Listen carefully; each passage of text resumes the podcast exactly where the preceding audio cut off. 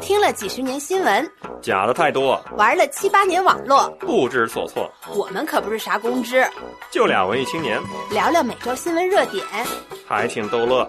欢迎光临新闻酸菜馆，够酸够劲爆，必须的。Hello，大家好，酸菜馆的公开节目，主播丁丁跟大家问好。主播温掌柜跟各位问好。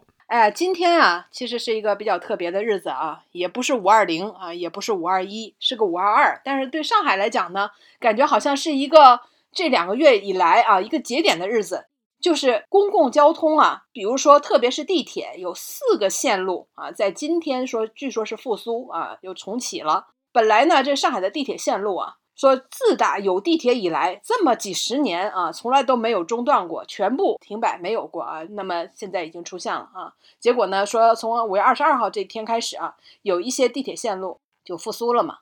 然后呢，记者做了一个直播啊，就是在地铁上去采访这些，虽然一个车厢几个车厢都看不到一个人啊，啊，去采访这些乘客啊。本来以为这没啥啊，就做了个直播，没想到翻车了啊！这也能翻车啊？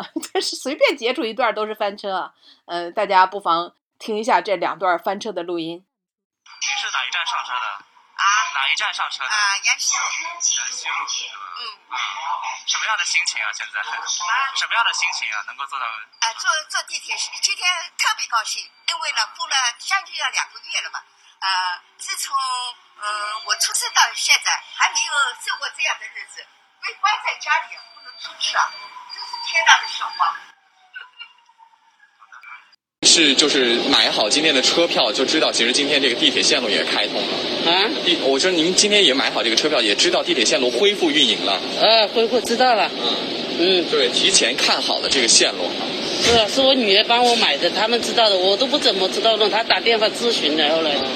在这里我们也真的是太难了，这种，在这里五十多天物资什么都没发过，在这在在好的好的，好的也谢谢您。哎，掌柜，你看完这两段视频，你有啥感受？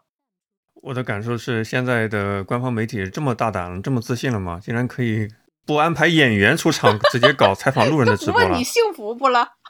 这实在是不确定性太强了。哎呀，我看大家都在这里边朋友圈啊，还有这个我们的。同事啊，同学啊，都在转，就在直播的时候啊，就说飘忽不定的话筒，把这把这一系列今天的这个直播就叫成了飘忽不定的话筒啊，第一集、第二集，因为刚说了两句，马上就把话筒拿走，然后就听着这个声音都飘忽了，大家从这个录音里能感受得到，记者很惶恐，还挺有意思的啊，就是在我们就是可能。到这个时候也可以去做一个总结了啊，因为无论是生产啦还是生活了，都开始逐步的重启了嘛。我们也可以说一下，在这两个月当中啊，“翻车”这两个字啊，在媒体当中使用的特别的频繁，大家 就频繁。你看这写着说又翻车了啊，真是奇怪了啊，翻了这么多车呢，甚至连央视新闻当中的直播连线啊都会翻车啊，这是大家也可以听一下。情况下，我们也在积极的推进十二条松江政策。这些政策相信可以缓解企业的资金压力。嗯，您刚才讲的十二条松江政策，这个具体有哪些比较相对对企业特别有用的政策？您能帮我们介绍一两条吗？呃，嗯，好，我们请宋部长再来梳理一下相关的信息啊，我们再来跟朱总做一些连线。那朱总刚才讲到的一。大家还只是听这个音频啊，还没有看到视频啊。在视频当中啊，我都替这位连线的专家啊 感到惶恐，感到尴尬，尴尬的脚趾头能抠出三室一厅了。我去看了一下，就比较经典的，就在上海疫情期间的翻车的案例啊。第一个啊，首当其冲，外滩长草。这个外滩长草，那个王掌柜对这个还有点印象吗？就是在有一天的时候啊，大家的群里边突然都在发一张图，那这张图呢，最近景啊，石板的路上长了那么星星点点的这个小绿草啊，远景呢是东方明珠啊外滩，然后呢配字就是外滩长草了。这个消息出来了，结果当天啊，在上海的一个叫做上海网络辟谣的这个比较大的辟谣平台上啊。就把这件事儿就给做了一个辟谣，因为当天正在下着雨，所以呢，他在这个辟谣的文章里边啊，就发了几张地面全是水的夜景图啊，基本上都看不见什么东西啊，但也能看出来是个外滩，就表明，呃，这个外滩上面没有长草，但是明显这个图拍摄的角度跟我们一开始看到那个长草的角角度肯定是不一样的嘛。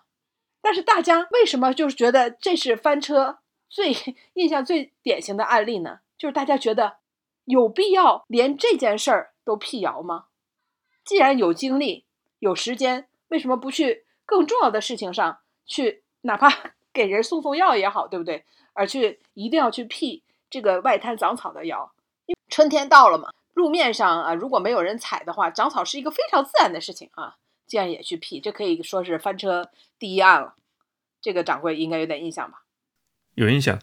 我更有印象的是看到苹果在中国上海的官方零售店台阶上长满了很茁壮的草啊！我看的是那个图片。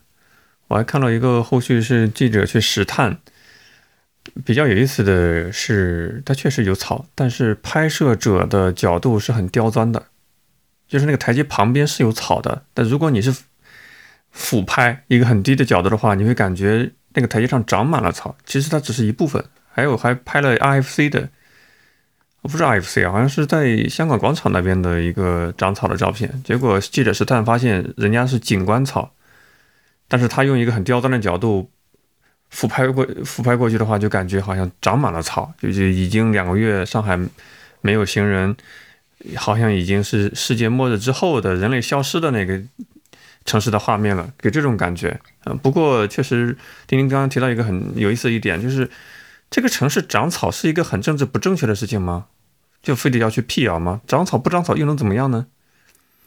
甚至想体现出这个城市很荒诞，给中国这个形象，呃，抹黑了，抹黑了，对啊，所以你要辟谣一下。境外势力撒了草种子，就其实我们只是举这么一个例子啊，就是为什么？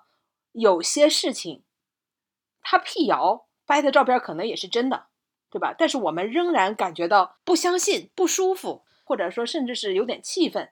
这个不只是一件事儿啊。另外呢，还有我们在这个过程当中还有几个比较经典的，其中有一个呢，就是当时啊，金山区率先是解封了一段时间啊，只是一段时间，后来呢，又又又我们大家都知道的，然后说那个超市啊就开业营业了，然后。当时呢，央视的新闻联播啊，就放了一段视频，就是超市里边，对吧？熙熙攘攘，大家去采购的这样一个视频，就是呃，上海的超市啊，就说你看啊，已经开始开业了。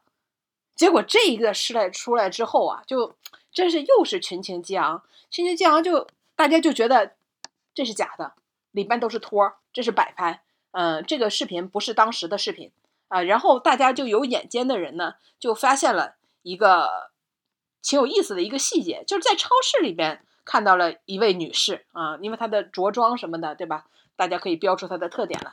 然后呢，这个记者去小区去采访，就开封的解封的小区去采访的时候，又看到了这位女士。然后呢，再去采访居委啊，就有个居委讲话这一段视频的时候呢，又看到了这位女士。大家就说啊，这群众演员也不换一下是吗？结果啊，就是这个质疑出来了之后呢，然后。呃，当时的上海的电视台也去做了一个辟谣，那这个辟谣真是非常非常的细啊！当当时我看了叹为观止。你知道他怎么做的吗？他就是从这个把这个摄像头啊、监控视频、超市里的监控视频都给调出来了，就证明没有摆拍。就说你看啊，这位女士几点几分几秒啊进到的这个超市，那我们的摄像机呢是几点几分几秒啊进来的，然后呢？这个呃，这位女士她呢是从小区出来之后走了什么样的路线到了超市啊？又把这个监控都拿出来了。然后呢，我们的摄像头记者啊，记者去采访也同样正好也走到了这个路线，完全就是巧合，就在这个小区门口正好又碰到了她。呃，同时呢，对吧？我们在引用小区居委说话的时候呢，就又拍摄了啊，引用了一些其他的镜头，正好呢也扫到了他，根本不是。什么摆拍就是巧合，又采访了这位女士的家人，对吧？她的邻居都证明了她不是托儿啊，她就是一个普通的百姓，等等等等。哎，按理说这样辟谣，大家应该信了吧？但仍然是 就引发的想法，就引发的这个争议就更多了。掌柜，你说说，假设他不是真的不是摆拍，为什么大家还是不能接受这件事儿？你你有没有发现有一个共性？就是上海这边，我实话实说啊，因为我们这个节目的一个宗旨就是只讲真心话嘛。发生在上海的很多新闻，你会感觉到这边的居民不太一样。你可以说不太好管，或者说不太像是官媒所期待的那个样子。包括你刚才所提到的地车呃地铁里面那个打脸，一个上海的老阿姨坐应该是三号线吧。记者问她：“你是从哪一站上车的啊？”我是在延安西路站啊，因为延安西路站对吧？大家知道就是那个长宁那个站嘛。问你感受怎么样？这个老阿姨，好家伙，话锋一转，我是从小到大啊，没有经历过这么荒诞的事情，太搞笑了。所有的地铁都停。结果那个年轻的上海电视台的。记者就赶紧把他的长筒后 麦克风就挪到后面去了，对吧？做了一个漂亮的一个甩尾的动作，不想再让这个阿姨受伤了。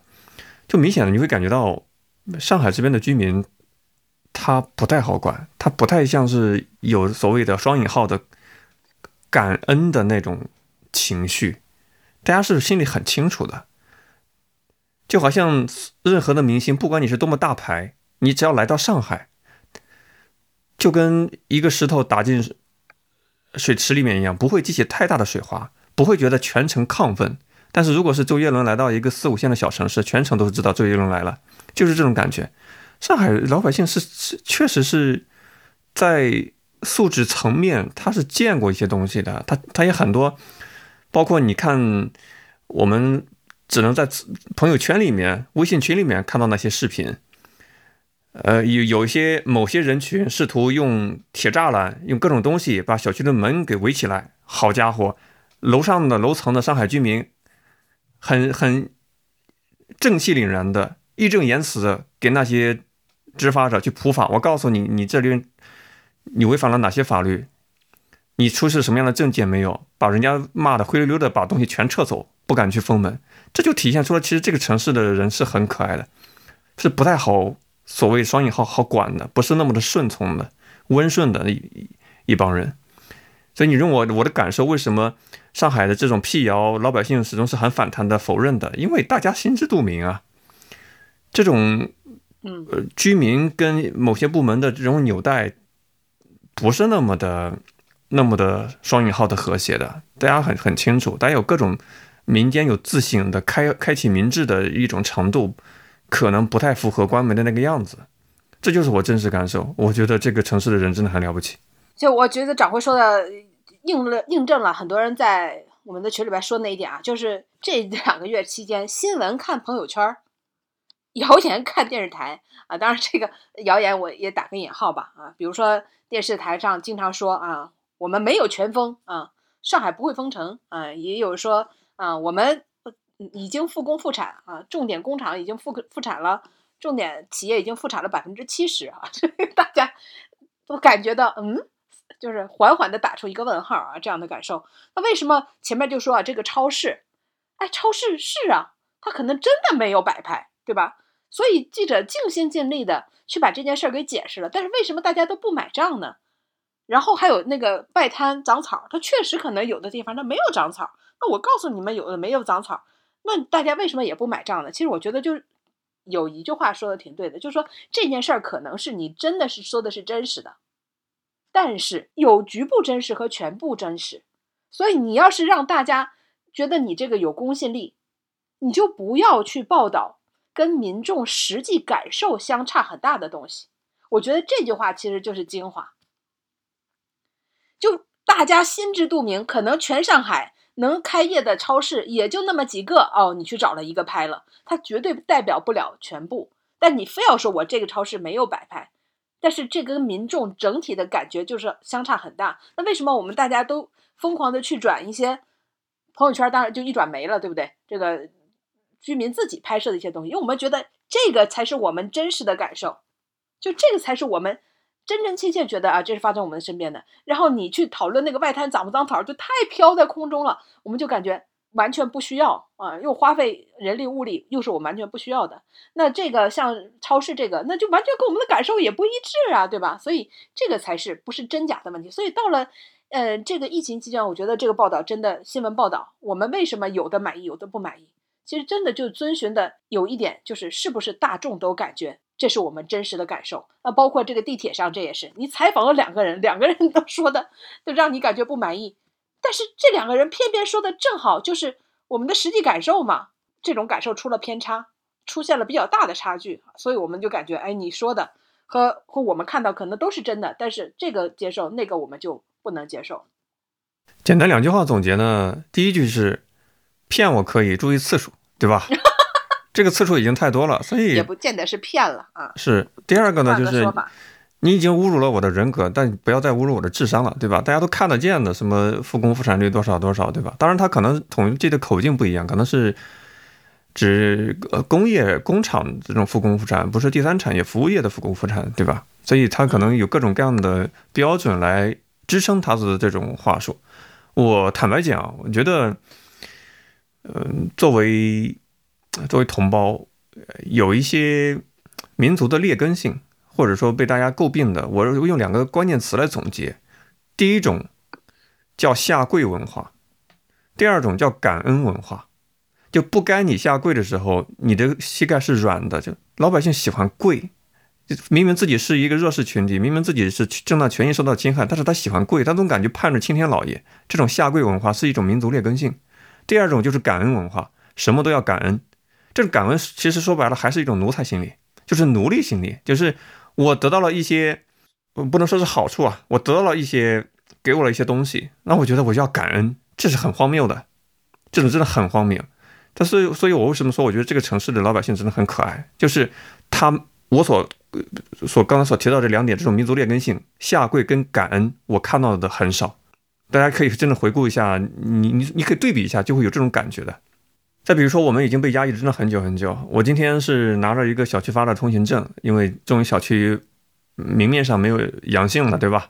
拿了个通行证啊，可以放风三小时，去家旁边的这个河马啊，去河马的话呢，还要在烈日下 排一个小时的队，啊，要检验你的呃核酸证明，然后小区发的出入证，然后还再给你发一个河马的一个进场证明，一张纸，写上你什么时候进进去的，然后排了一个小时队，啊，就抢购点物资，然后然后再回来。沿途发现好所有的店铺，不管是大的小的商铺，都会贴一个告示，就长宁区的一个告示。啊，我在上海长宁区啊，就是非保供单位啊，就是禁禁止营业，诸如此类的。那我就很好奇，到底他是怎么样去核定保供单位这样的一个条件的？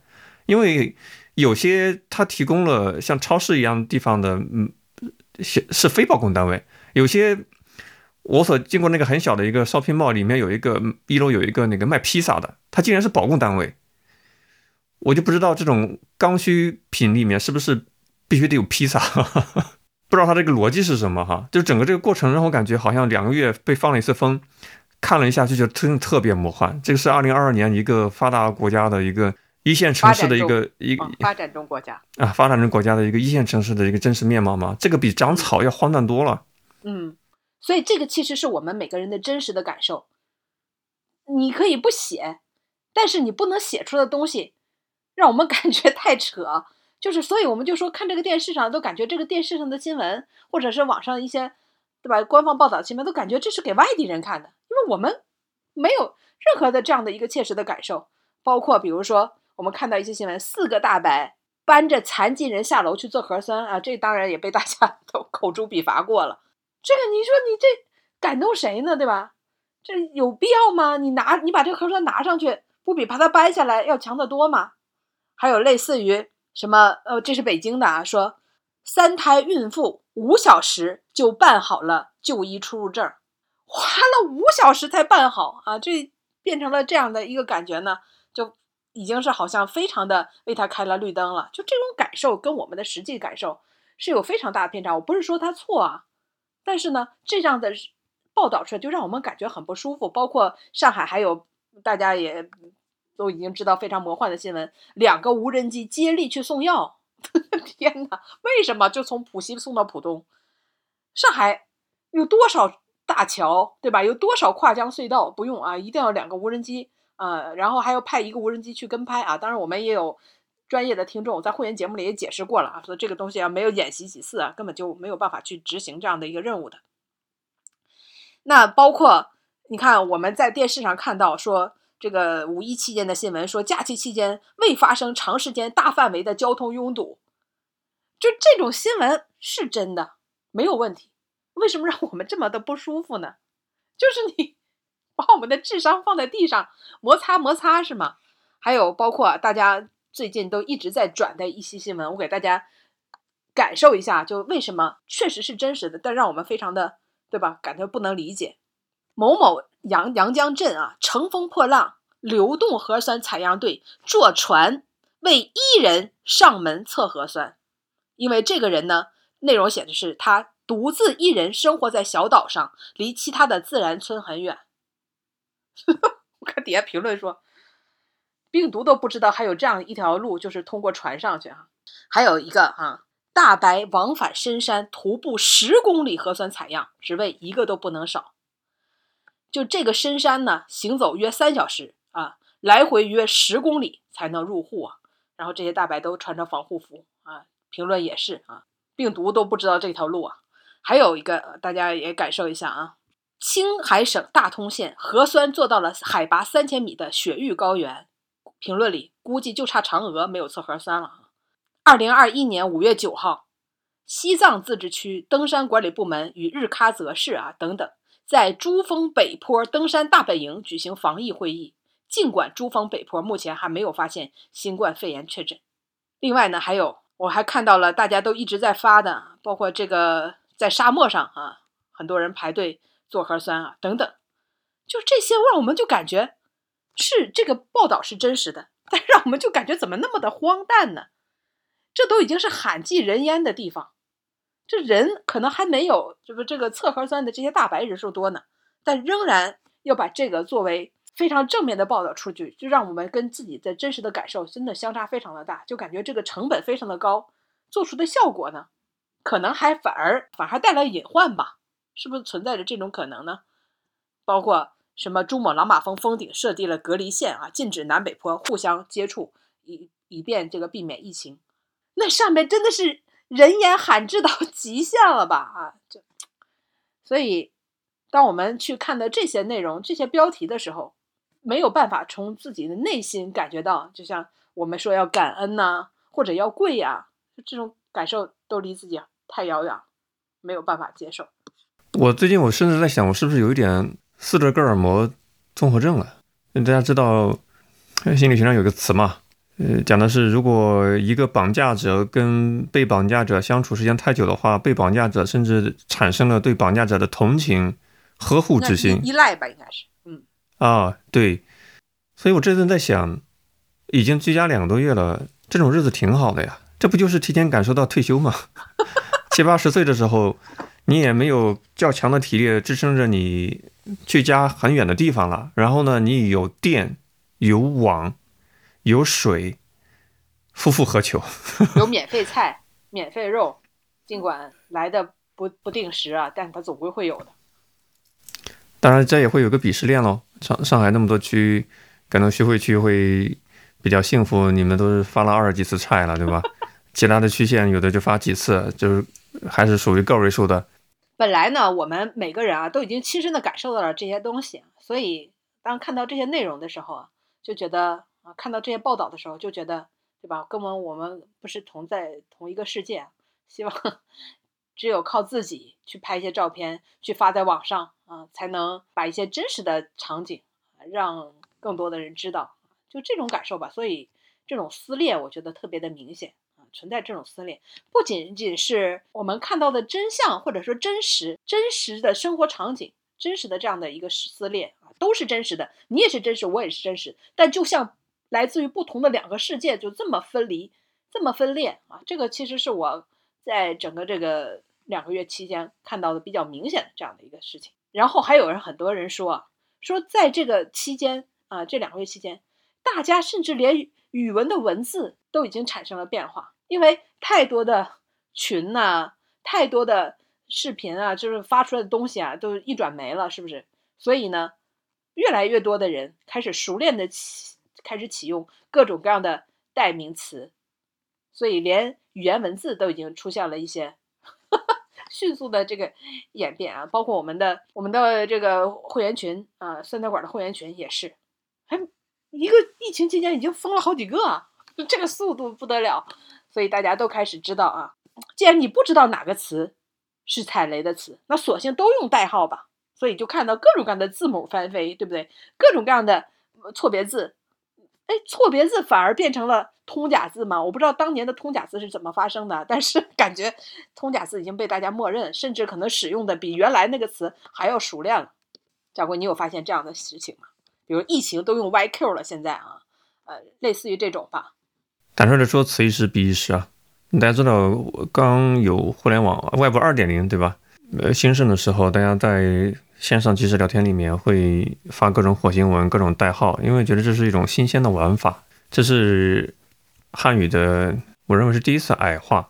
有时候你会觉得不懂那些代码，都不知道对方在发什么意思。但现在呢，它不是基于猎奇新鲜感，而是基于一种现实的无奈，因为大家都在关在一个笼子里面，这个笼子叫微信，所有的流量都经过微信，所以你可能。发的东西会被大机器过滤，对吧？发不出去，所以只能是用英语字母代替。呃，这是对于一个使用母语的人来说，这是一种奇耻大辱。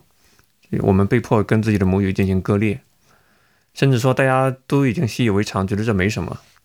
而且更奇葩的是，如果你是在海外使用 WeChat，不是使用微信的话，你看到的东西跟国内你的朋友看到还不一样。比如说，我们有个会员群最近被封了，因为有会会员发了一些可能相对不是那么和谐的东西，对吧？就被微信大数据平台给监控封掉了。啊，竟然其实大家都不知道发了什么，都是在猜测。对，竟然在海外的会员看到这个群很正常，不会发出任何提示。但是我是在国内就会提示啊，这个群因为巴拉巴拉巴拉巴拉违规啊，被限制所有的功能，这就很很割裂，对吧？这就是。中国跟中国以外的这种这种割裂，它岂止是汉语的这种矮化？汉语的矮化，本周有一个公众号有文章火了，叫“中文大约的确已经死了”。嗯，可能有些观点跟我们在会员节目里聊的有点类似。他都举了几个特征吧，就一个语言，它为什么大约已经的确已经死了？他以模仿了鲁迅的一个口吻，对吧？语法口吻，就是说。你的内容是画地为牢、自我审查过的，你的不能够正大光明的使用自己的母语，必须得使用一些词字母给代替掉，对吧？那比如说，你可能能发表情的就不会打字，因为表情可以传达更多的东西，更为和谐。这本身就是一种使语言使用能力的退化跟使用范围的退化。所以这篇文章激起了十万加，很多人在朋友圈转，可能会比较有共鸣吧。我们没没有办法是吧？驳斥，对，这我们就像江南皮革厂一样，我们已经没有办法了，怎么办呢？很有意思啊！只能说王八蛋，王八蛋，你不你们不是人，把我们逼得没有办法，不能正常的使用母语。你知道现在啊，虽然说我们感觉用词越来越贫乏，但是呢，另外一项能力却提高了，就叫心领神会、心照不宣，就这种，就是懂的人都懂。啊，就这种，比如说各种各样的人名，对不对？什么强哥啦，什么之类的啊，这懂的人都懂啊，不懂的人，对吧？你自己去偷偷问别人啊，这边没有人教你了，就所有的都变成了心照不宣了。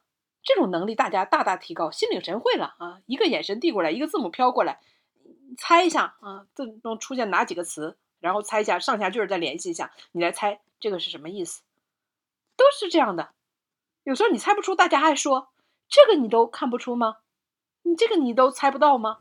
对吧？这个反而感觉自己还挺 out 的。所以你看，就不直接去表达，而且去猜测，去自己去去去分析啊，就变成了这种能力的提高，而不是我直接用语言去输出了。这个可能也是 当代人的一个特征。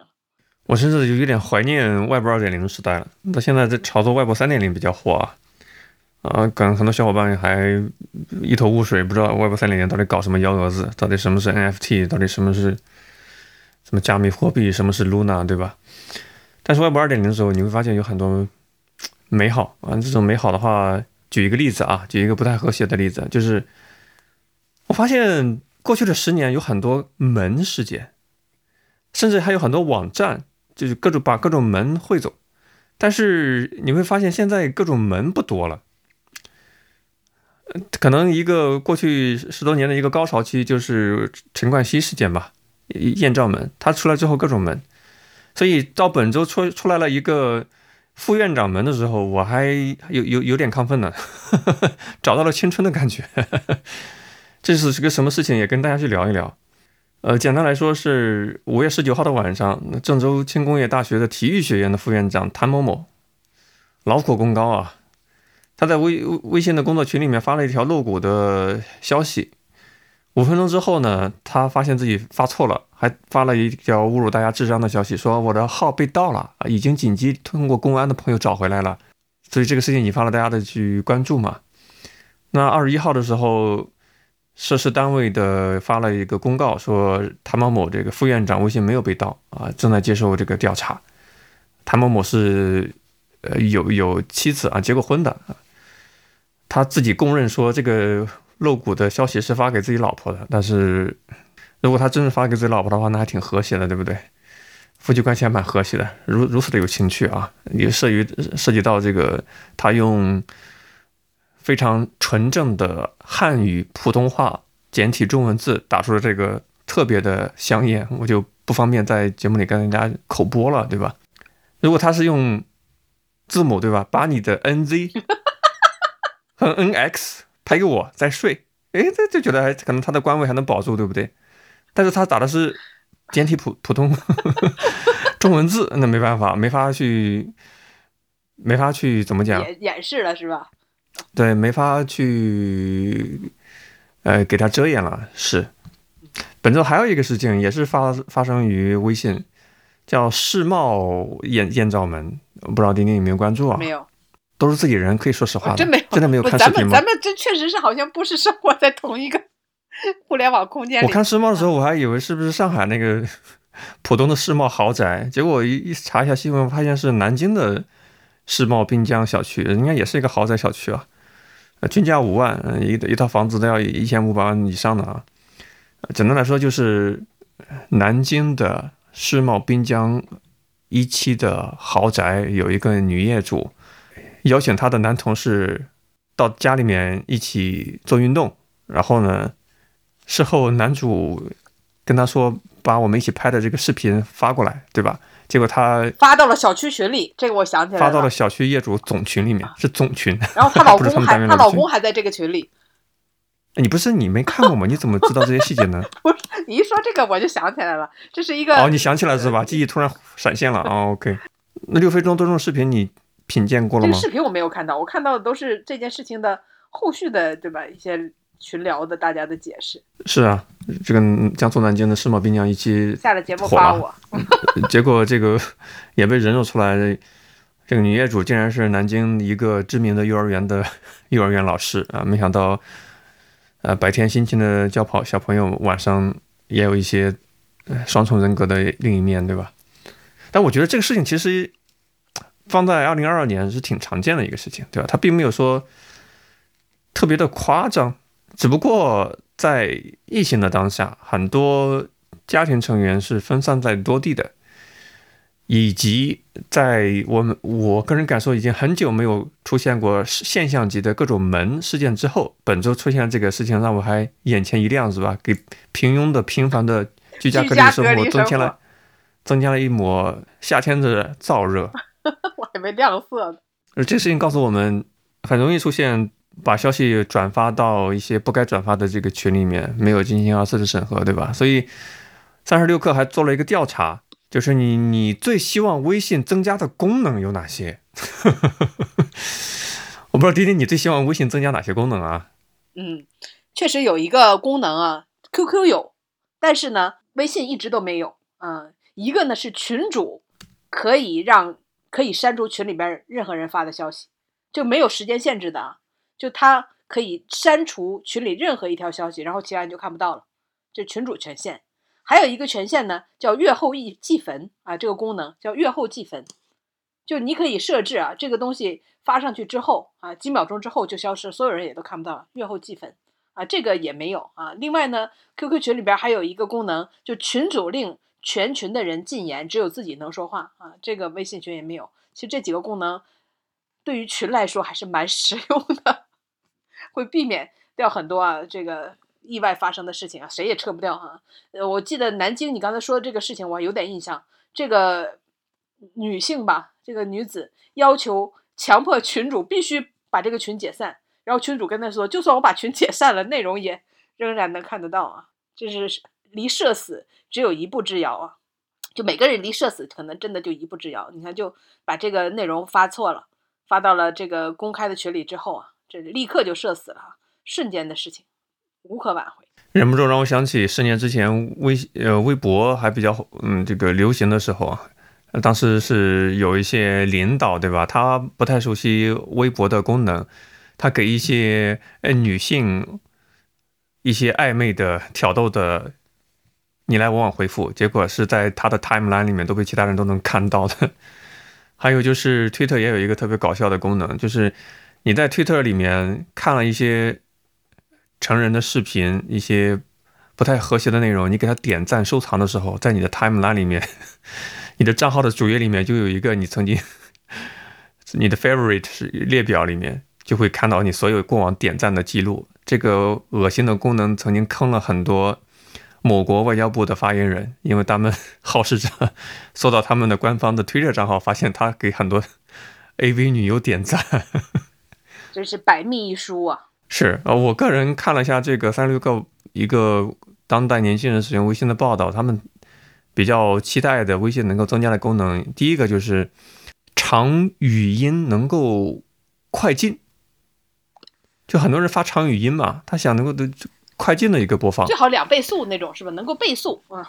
嗯，对，或者说能够。跳着听，嗯对吧？节省时间，因为长语真的好很烦人。现在已经不错，有个暂停了之后，对吧？还有一个继续收听，否则你要不小心被打断了，你还要再从头听的时候，那才崩溃呢。对，还有就是可以进行一个文字转换工具，让你不需要每次都得听完了，直接可以看文字转化就就 OK 了，对吧？嗯我个人有两个特别期待的功能，呃，我不知道大家是不是有共鸣啊？呃，第一个是我真的不希望我在朋友圈里面看到一个人的 update。我给他，比如说他发了一个旅游好吃的，他家的小狗小猫，我给他点了一个赞。我真的不希望几分钟或者是几秒钟之后，我又收到一个朋友圈的一个消息提醒。我点进去一看，哦，原来是我点赞那个人，其他人也给他点赞了。然后我就收到这个提醒，这对我来说有什么价值呢？当然了，我可以再向左滑，然后不接受这样的消息，但是这个这个过程是额外增加一步，很烦人。我不知道为什么微信要设置这样的一个功能。就你给别人点赞，别人其他人在点赞之后，你要收到相应通知。你又不是发那个消息的人，你干嘛要收到这些通知呢？我不知道我表达是不是清楚啊？你有这方面烦恼吗？我最近的烦恼是什么？也不叫烦恼，是我一个发现啊。就我发现，我跟很多每天都在沟通交流的人，每天啊，就是可能就也不叫每天吧，就是交流非常呃频繁的人，我们的这个在线的可能有同事、有朋友、有亲戚，已经很久没有说过话了。你能理解我的感受吗？就是要么就转发，就是转发各种各样的，比如说群聊啦，呃，这个链接啦、图片啦，对不对？然后呢，自己的感受就是发表情包，就表情包已经繁杂到可以表达各种各样复杂的人类的感情。比如说高兴了，对吧？呜冲过来，然后呢，对吧？这个兴高采烈，就是一一只狗在那儿爬屏幕啊，高兴高兴。然后还有这种呃沮丧了或者生气了，对吧？对你一顿爬了，比你用嘴说还有那啥呢？比如说你发了一个消息，对方就会发一个哈哈哈哈哈，对吧？这个比实际上打字可能那个表情表情标那表达的，比如说一下就仰过去了，然后你看到一个什么很沮丧，你就发一个啪快乐没了这样的一个表情包了。不用说话了，真的，有的人你可能天天跟他在交流，但一个月都没有说过话。就是刚发了一个周杰伦的演唱会开始了，对吧？我就马上发一个冲过来的这样一个表情包，然后他就发一个拿胳膊挎着我的这样一个表情包。哎，你看，说了半天，其实一个字都没有发过。让我发现这样的一个现象之后，我发现真的有的时候不需要语言了，不需要措辞了，表情包更丰富。然后你就觉得一切都可以代替你，你想告诉人们什么消息，你转发给他就行了。所以这到底是沟通更加的密切了呢，还是说更加的程式化了呢？就是都像公式一样，其实并不需要你个人怎么去措辞去表达了呢？这个也是让我感觉，嗯，越来越越体会到的一点。你知道那种各种各样的，你看我的表情包已经收收藏了都，我觉得上百个肯定有的。比较喜欢用，比如说猫和狗的这种，什么，哎呀，就比人类的感情那表情包都要丰富。一看见人别人发一个吃的，你就发个流口水的呀。哎呦，你看你比你自己说馋了，我也想吃，这种要强多了，是不是？哎，更加促使了语言的退化。只要会发表情包，就可以缓解各种社会场景社交的尴尬，对吧？我非常理解这种心情。不过我看了一下三十六氪这个召集了线上两千多人的投票啊，最想增加的微信功能排在第一位的还不是语音进度条，排在第一位的竟然是删除好友提醒。你知道这六个字是啥意思吧？就是别别对，就不用去测试了，别人删了你，我也好删了他，对吧？别人删了你，你还不知道，你还这种感受很难受，对吧？删除好友提醒。排名第二呢，就是编辑朋友圈功能啊，发了朋友圈之后还想再改一改，能不能再重新编辑一下？第三个才是语音进度条啊，第四个呢是希望增加一个功能叫对方已读，能够提示一下，不然你发个消息已读这个好像是 QQ 有这个功能，我还忘了是是哪个是你您别的都有这个功能，微信没有啊？但这个真的挺那个的，这挺烦的。我记得好像原来最开始的时候微信是有的吧，后来就没了，对吧？这个。本来想当做没看见，都不给这个机会。第五个功能是特别想增加朋友圈的访客记录，有哪些人在偷偷的看你朋友圈又不留下痕迹，特别想知道是吧？哎呀，答这些问卷的人年龄加起来都没超，十个人年龄加起来都没超过一百岁。呃，是，还有的说特别想看到一个微信的年度使用报告，比如说谁是我互动最多的朋友，谁给我点赞最多，我给谁点赞最多，这样的生成一个年度微信使用报告。还有的就是。呃，拒绝接收语音消息功能，别人给你发语音消息的时候，会提示对方啊，拒绝接受语音消息，不要发。这这些东西都是很可爱哈。我的一个感受是，有些微信的功能，它不是产品经理不知道，而是他非常的把握人性。就像对方已读未回的话，他绝对是不能加的。这是太懂中国人的人性了，是吧？但是我个人非常希望微信能加的功能，一个就是刚才提到第一点，朋友圈里面。点赞同一条微信朋友圈，不要再发通知给我，对我没有任何价值，纯粹浪费时间。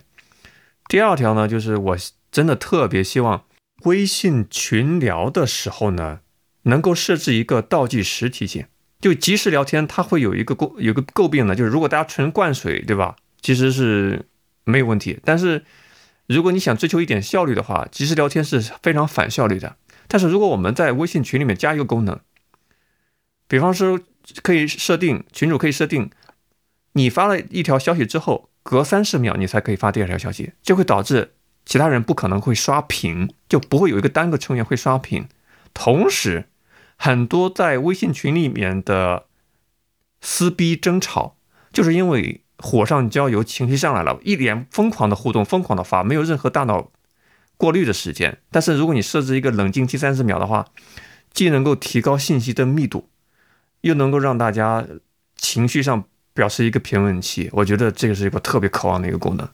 在 Telegram 上，就电报群里面是有这个功能的，就设置大家的发言间隔。最近这个群聊啊，因为使用比较多，所以我对群聊呢，我也希望有几个增加的功能。我不知道大家是不是觉得实用。第一个就是定期清理功能，这个就是说，呃，比如说七天以上，你可以自己设置七天以上的内容自动删除。你知道每天啊，这个微信呢。海量的导致群聊啊，海量的内容，导致你整个这个他自己的这个微信的体积越来越大。那比如说我七天以上，我也不会再去爬楼了，对不对？请你就直接删除了吧。那这种我觉得就好多了，就它一个自动清理的功能。另外呢，就是屏蔽特定对象的聊天记录的功能，就是在群聊里啊，谁的信息我已经不想看到了，因为有的人可能他会一直刷屏，发现没有营养的东西，我索性我可以把它屏蔽掉。这样的话，可能看这个群，我会觉得效率更高，或者是我只看谁的内容，呃，这个打开起来可能就清爽多了。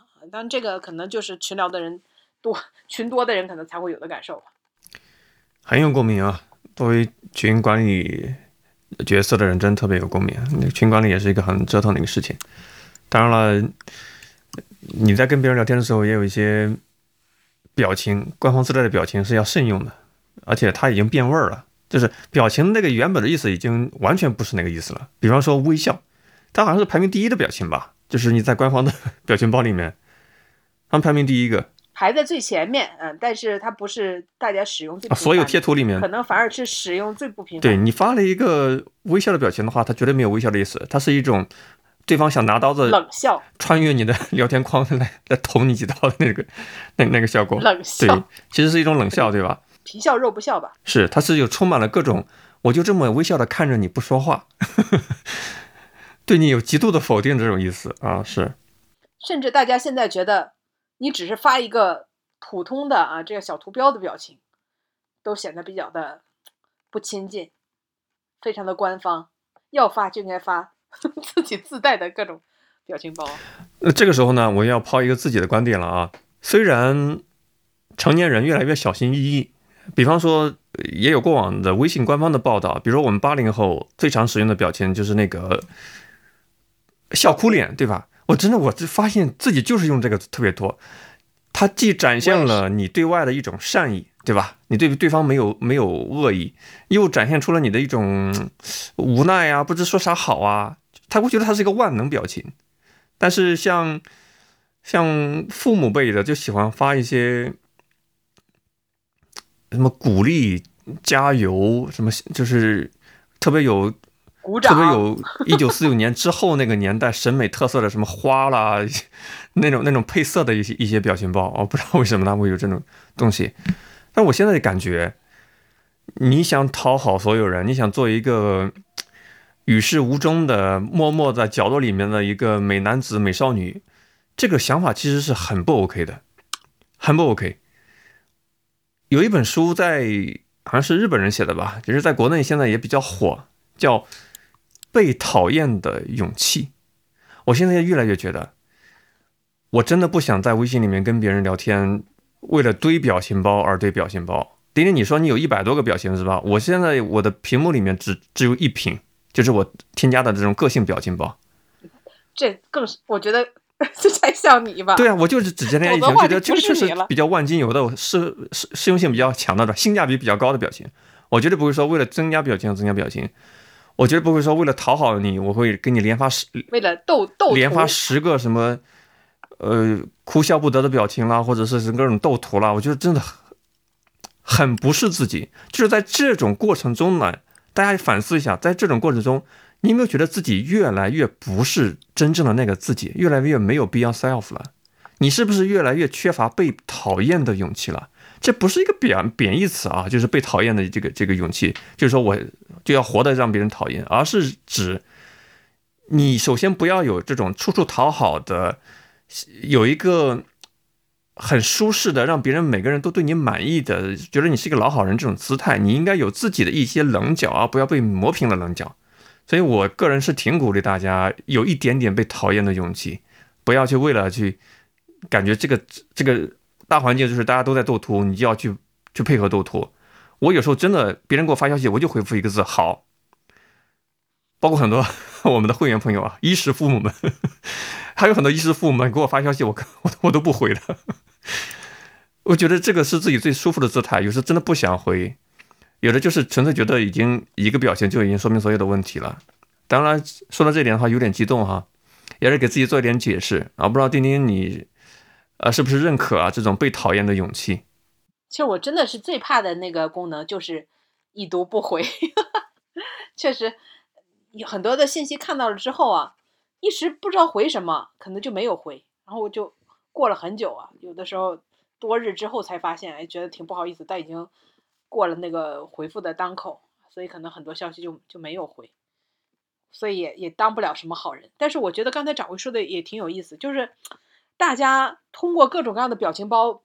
把自己真实的自己，其实可能就掩盖住了。每个人都没有自己的人设，因为表情包大家用的都差不多嘛，对吧？他表情包肯定都是各种讨好的，表情包不可能有什么，对吧？展示了你的什么 忧郁了，或者是说，对吧？也比较戾气的个性了，这可能都没有。所以当我们不停的在发表情包的时候，啊，自己的面目就模糊了，这个也是肯定的。这这个也是我觉得时代的特征吧，大家都不愿意去比较明显的去表达自己的观点。有的时候我看那个古代的人说话哈，就看一些古文的时候，古代小说的时候，就是你感觉那些词现在人们都不会用了。比如说加词，掌柜，你知道加词什么意思吗？那两个字怎么写呢？就是家里的家，大家的家，慈呢，慈祥的慈，加慈意思是自己的父亲吗？妈妈。加严，严肃的严啊，加严指的是爸爸，就是加慈，就是我妈妈怎么怎么地了。然后呢，加严就说我爸爸怎么怎么地了啊。然后对称对方的时候，就是当大家都知道令尊、令堂，就是我们这些词早都不用了。就令郎、令媛、对令爱，现在就是都不这样去使用这些词的时候，这些词可能就消失了。就是其实我们在古代的时候有很多的谦称，也有很多的尊称，也会常常用一些词，比如说你们这些宵小，现在现在觉得好像挺那个啊，不常用。但你现好好想想，这些词很多现在我们都觉得不知道用啥词来形容，就有些心境有些说法就不知道用什么词来形容的时候，往往我们就发一个表情包，或者用一个像这个前面我们讲过，这中文退化里面也讲到了，用一些很幼稚的词就代替过去。其实古代有很多，或者是在古语里边有很多非常常见的这些用语啦，这些形容啦，比如说形容现在这个盛世都说海晏河清啦等等啊，就这些我们都没有了，形容人的相貌了什么都没有了，所以感觉文字的退化吧，一个是我们很多的词都不能用了啊，还有一些词是我们都不用了，所以呢，我们的文字开始趋向于表情化，用表情包来代替所有的感情，也不用去形容词了，也不用去发感慨了啊，也不愿意去表达自己自己真实的感受了，所以这个趋势其实是我觉得一种退步吧。那是书面语的时代，现在是一个口语的时代，确实是有区别的。但它并不是说涉及到汉语的退化。你如果你现在你跟同事聊天，你跟他说令堂还好吗？不是对方可能觉得你是不是新冠发烧了？你看，这就是咱不用了啊。但你要用的话，你就不会觉得。你看在，呃很多的这个国家里边，男女都是不同的词，在我们国家都已经并成一个了，他、你啊都没有了，不同的字也看不见了。那你要不你这个东西，你你可以去感受日本的敬语文化呀。学日语的朋友小伙伴应该知道，日本的敬语文化那是真是保存的让你学的头发抓狂。它就是可能是保留了古汉语，尤其是唐朝时的那种对人的书面语的尊称吧。嗯，但是你看啊，这王左中右他这个写到说这个语言，他就说越来越低幼。刚才你说那都是官方用语啊，比较这个书面用语常不常用。那现在你看他就说，现在好像感觉都不严肃，什么企业家叫马爸爸，嗯、男朋友叫男朋友啊，男男男朋友啊，就等等啊，就这些很多的裁员的毕业，他就他就说这非常的低幼化、低龄化。当然我们这个就更常见了啊。这个吃肉肉啦，这这常见的，我们这用了很多的觉得很萌、很可爱的词啊，其实都是现在想想，其实确实都是非常低幼化的词。哎，掌握，你有这种感受吗？就是我们的词去繁从简，然后就是就是说，现在造出来的一些成语啊，那感觉都已经非常低幼化了，就非常的直白了。比如说“人间不拆”了，类似于这种啊。有些是我我认为，比方说，呃，有些词套它确实是有时代特色的，它它属于因为语言它是一个活的生命体嘛，它有的词语在消失，有的新的词被融入，就好像你看英语，好像每年牛津还是剑桥字典都会有一个新收录的英语词，什么外来词，这个本身是语言发展的一个特征，但是有些它用英语来规避敏感词的审查，我认为这是一个母语国家的耻辱！这是你再怎么洗都洗不掉的一个耻辱。这个是有两两种性质的。另外一点呢，就是我觉得低幼化能体现出来这种沟通的和谐吗，其实是把自己的言语特征好像回归到了看天线宝宝那个年代，对吧？向婴幼儿靠齐，感觉很很萌萌哒。这个本身还是看用的人的身份。如果你是一个年龄年龄不配位，是吧？你用起来就感觉不伦不类。我是有这种感受，甚至有点肉麻，对吧？呃，再有就是我什么 YYDS 绝绝子啦，这种就是我们在一些正式场合甚至都已经看到了。我特别特别反感，就是呃，若干年前，呃，当时这马云还处于正面形象的时候，我互联网圈开始流行把他叫做马爸爸。马爸爸，我真的是我我我全身都感觉胃胃在痉挛，浑身不不舒服。就以我当然了，大家可能我是是拥有被讨厌的勇气了，所以我在公开节目里说什么话，我也不用怕担心别人怎么去抨击我。我就觉得用“马爸爸”这三个字来形容一个商业公司的创始人，这个人得多贱。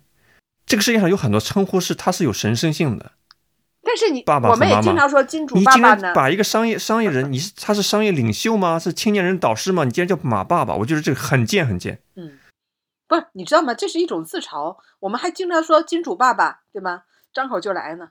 那可能跟我一些价值观不一样，对吧？所以你刚才我举的自己举了一个例子，即使是衣食父母，我我也是该不回就不回，太太太冷了，对不对？不舒服就不回，就是做自己嘛。当然，我们聊这些呢，其实是纯粹基于公开节目在国内众多音频平台可以上架的前提之下，对吧？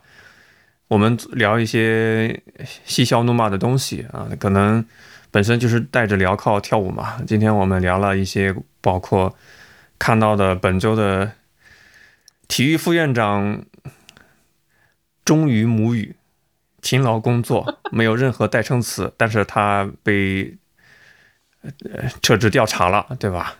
给情妇发了一些情妇是打引号的，咱不知道给谁发的啊。呃，给情妇发了一些。如果西门庆活在今天的话，他可能就是发那些体育副院长发的那些话，真的特别接地气。人家西门庆他也不会在公开场合发吧，他也不会当着武大郎面发吧，啊那么他人家还是私聊吧。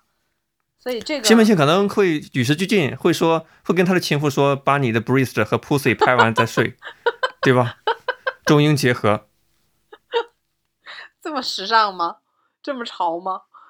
其实，哎，对啊，这个发了之后啊，我觉得关键是他后面的啊，已经社死了之后啊，就各种各样的掩饰也非常的让大家不齿了，对不对？这个潇潇，当然了，我也是做了很多的吐槽啊，包括微信功能的一些吐槽，以及所谓汉语是不是真的在退化，有一些个人的看法跟今天做了一些探讨。当然了，也有一些可能有些呃一叶障目，以偏概全，就是我真的很深恶痛绝我观察到的这种下跪文化跟感恩文化。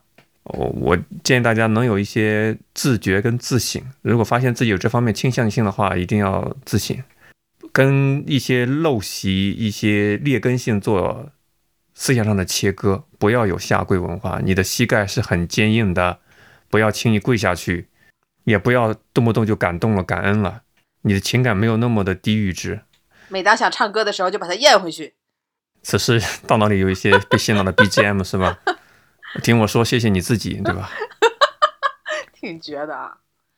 啊，你拥有被讨厌的勇气，哎，这挺押韵的。完了，大家哎，我们就可以这样改一下歌词啊！谢谢你自己，因为你自己有被讨厌的勇气，嗯多好啊！讨厌讨厌讨厌你，讨厌你，讨厌的就是你，是吧？好，那我们就在欢快的氛围里面打一个自己的广告吧。嗯，大家如果想听更多的啊，我们酸菜馆掌柜和丁丁啊聊的新闻话题、热门事件讨论，然后我们的观点的碰撞，那么也欢迎大家订阅我们的酸菜馆会员节目啊，在我们的公众号“酸菜馆播客”里面啊就能找到购买链接啊、订阅方式，还有呢我和王掌柜的联系方式，也欢迎有任何的问题啊，无论是公开还是会员。你都有自己的信息，有自己的线索啊，都欢迎与我们联系沟通。搜索公众号“酸菜馆播客”啊，每周六我们也会上线私密的会员节目，非公开发行，绝对王掌柜和丁丁会在会员节目里让你听到过瘾，听得 大胆酣畅淋漓，真正做到新闻酸菜馆够酸够劲爆。我们下期再见。拜拜。更多节目，下载荔枝 FM 收听。